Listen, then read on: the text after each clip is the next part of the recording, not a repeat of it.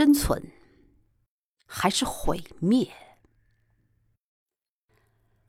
这是一个值得考虑的问题。默然忍受命运的暴虐的毒，或是挺身反抗人世的无涯的苦难，通过斗争把他们扫清。这两种行为，哪种更高贵？死了，睡着了，什么都完了。要是在这一睡眠之中，我们心头的创痛，以及其他无数血肉之躯所不能避免的打击，都可以从此消失，那正是我们求之不得的结局。死了，睡着了，睡着了，也许还会做梦。嗯，阻碍就在这儿。因为，当我们摆脱了这一具朽腐的皮囊之后，在那死的睡眠里，究竟将要做些什么梦？那不能不使我们踌躇顾虑。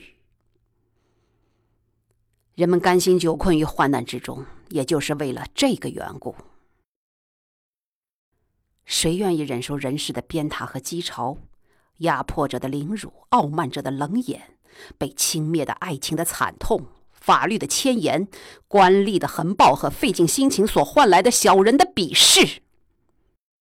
要是他只要用一柄小小的刀子，就可以清算他自己的一生，谁愿意负着这样的重担，在繁劳的生命的压迫下呻吟流汗？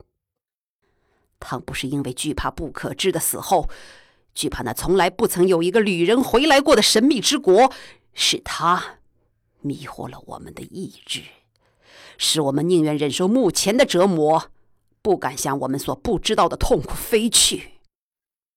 这样重重的顾虑，使我们全变成了懦夫。决心的炽热的光彩，被审慎的思维盖上了一层灰色。伟大的事业，在这一种考虑之下，也会逆流而退，失去了行动的意义。且慢。美丽的奥菲利亚，女神，在你的祈祷之中，不要忘记替我忏悔我的罪孽。